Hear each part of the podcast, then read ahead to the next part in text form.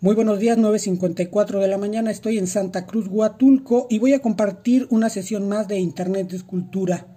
Acompáñame. En esta ocasión me voy a centrar en la materialidad de Internet, en la materialidad de las culturas digitales. ¿Te has preguntado cómo pasa la información de un océano al otro? ¿Cómo a veces tienes datos y a veces no? ¿Qué te permite poner una fotografía en distintos perfiles, en distintas plataformas? La respuesta es ubicar que el Internet tiene una base material y a grandes rasgos podemos ubicarla desde dos definiciones. El hardware, que sería toda la estructura física, tanto el cableado que atraviesa desde Estados Unidos hasta Europa, África y los demás continentes, hasta los objetos físicos que constituye un celular, una consola, una tableta, una computadora. Es decir, el hardware son las características físicas que hacen posible, que sostienen al Internet.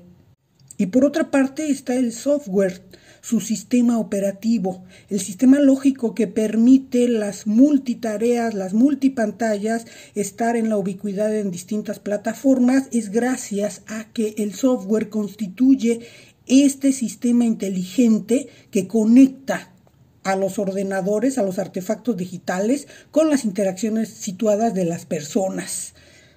Entonces, materia y ser humano se unen en Internet, pero hay esta dialéctica para entenderlo como una premisa fundamental para cualquier persona, pero sobre todo para la gente que está accediendo a el internet, ya sea como un campo de estudio, como una plataforma que conecta con otras formas de investigación mediante su apropiación para fines prácticos y cualquier otra cuestión que tenga ver que ver con lo académico, lo laboral, lo familiar, etc. Para ubicar la materialidad de Internet es importante hacer énfasis en una élite tecnológica universitaria joven, es decir, los grandes creadores del desarrollo y la innovación en Internet obviamente son científicos que dedicaron mucha parte de su vida a concebir esta nueva forma de arena social estos nuevos espacios de socialidad. Pero esencialmente destacan muchos jóvenes universitarios, estudiantes de doctorado, que tuvieron en la innovación tecnológica, en la cooperación, en el trabajo libre y en procesos lógicos, la construcción permanente de la innovación que permitió que el Internet sea una red de redes descentrada, y es muy importante ver esta, esta élite juvenil porque también está la, la élite emprendedora de jóvenes y no tan jóvenes también, pero que mm, ubicaron en el Internet una oportunidad de expansión y de crecimiento económico. Entonces, por una parte tenemos eh, la innovación tecnológica como heredera quizá de la ilustración y la modernidad,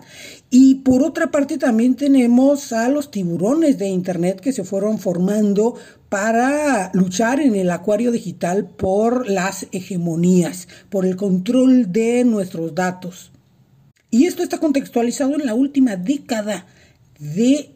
el siglo XX, década que por cierto también está ubicando con rebeliones que están imbricadas con Internet. Por ejemplo, Gabriel Said, un escritor mexicano, dice que el Ejército Zapatista de Liberación Nacional es la primer guerrilla posmoderna porque en lugar de hacer un ataque con balas,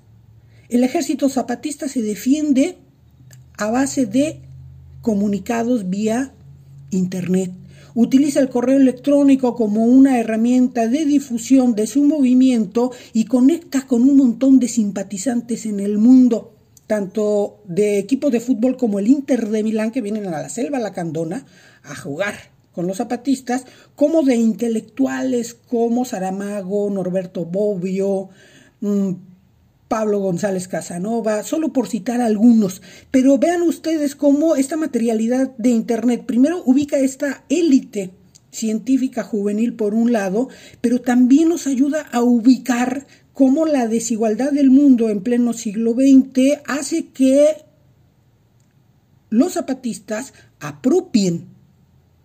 el Internet para mostrar sus demandas y para enseñarnos que son contemporáneos de nuestra época. Entonces podemos ubicar que el Internet nace con esta innovación y con esta eh, innovación libertaria de los jóvenes, pero también el Internet y la materialidad en su acceso o no acceso nos da una radiografía de la gran desigualdad y las brechas sociodigitales que alumbra el Internet y no solamente su fenómeno comunicativo transmediático. Y mi experiencia como universitario quizás sirva para ilustrar un poco cómo un joven de finales de los 90 se integraba al Internet. En principio yo conocí un celular analógico, un tabicote, porque una hermana de mi madre lo tenía. Y me impresionaba, yo recordaba incluso la canción de los Tigres del Norte de que con celular en la mano parezco romano de la antigüedad. Y tuve un celular propio, analógico, hasta los primeros años del siglo XXI.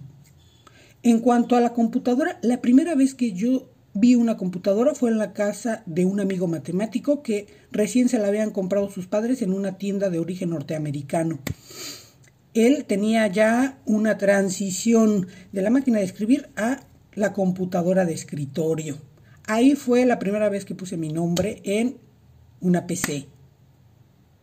Y al Internet la primera vez en la que yo navegué fue a finales del siglo XX en el Instituto de Física de la UNAM porque necesitaba mandar un correo a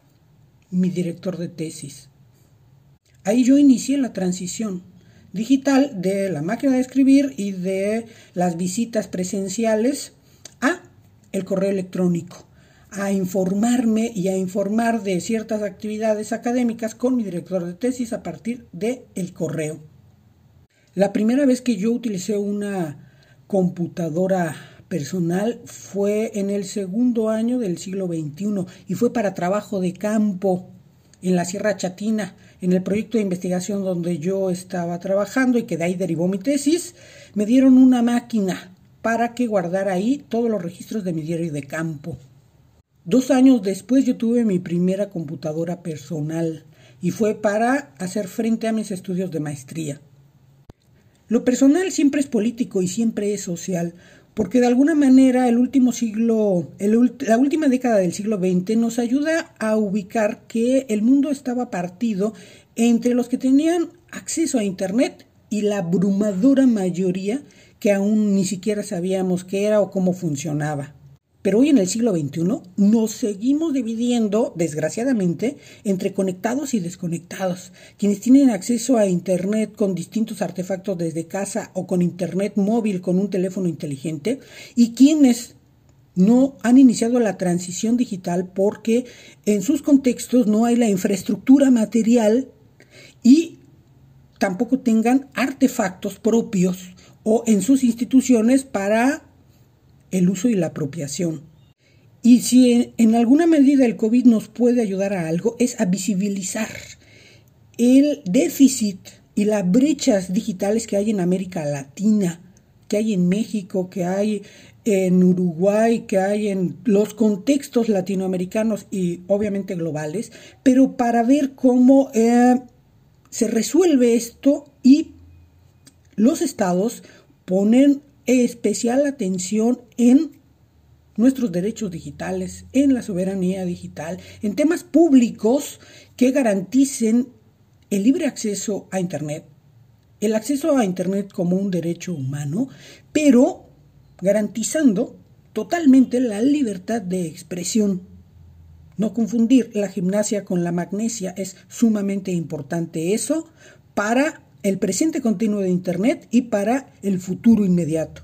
Y esto de la materialidad de Internet no es cualquier cosa, porque en el censo en México, por ejemplo, de el 2020, aparece que un poquito más de las casas en México están conectadas a Internet. Sin embargo, esos datos hay que ubicarlos con cierta relatividad y ver que, por ejemplo, no es lo mismo estar en el rancho que en una ciudad, no lo mismo estar en San Nicolás de las Garzas o Polanco que estar en la Sierra Mazateca o en la Sierra Tarahumara. Tampoco es lo mismo el Internet que poseen algunas universidades de élite y su capacidad eh, de velocidad que algunas telesecundarias en la Sierra Norte de Puebla, en Tlaxcala. No es lo mismo para ser universitario tener un cuarto, tener internet, tener celular, computadora personal e incluso algunos hasta consola, que tener un teléfono inteligente y tenerlo que compartir con algunos miembros de la familia, tanto para la escuela, ahorita siendo frente al COVID, como para la comunicación interpersonal en la vida cotidiana. Entonces, ya para ir cerrando, prohibido olvidar que el Internet tiene una base material. Como diría Volmer, la tecnología produce relaciones sociales y nos ayuda a conectar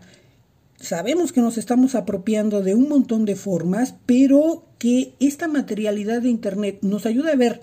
cómo creció con una base libertaria y cooperativa de jóvenes, pero también cómo el Internet en su avance tecnológico y en la inteligencia artificial que ha desarrollado en este 2021 desde donde estoy hablando, también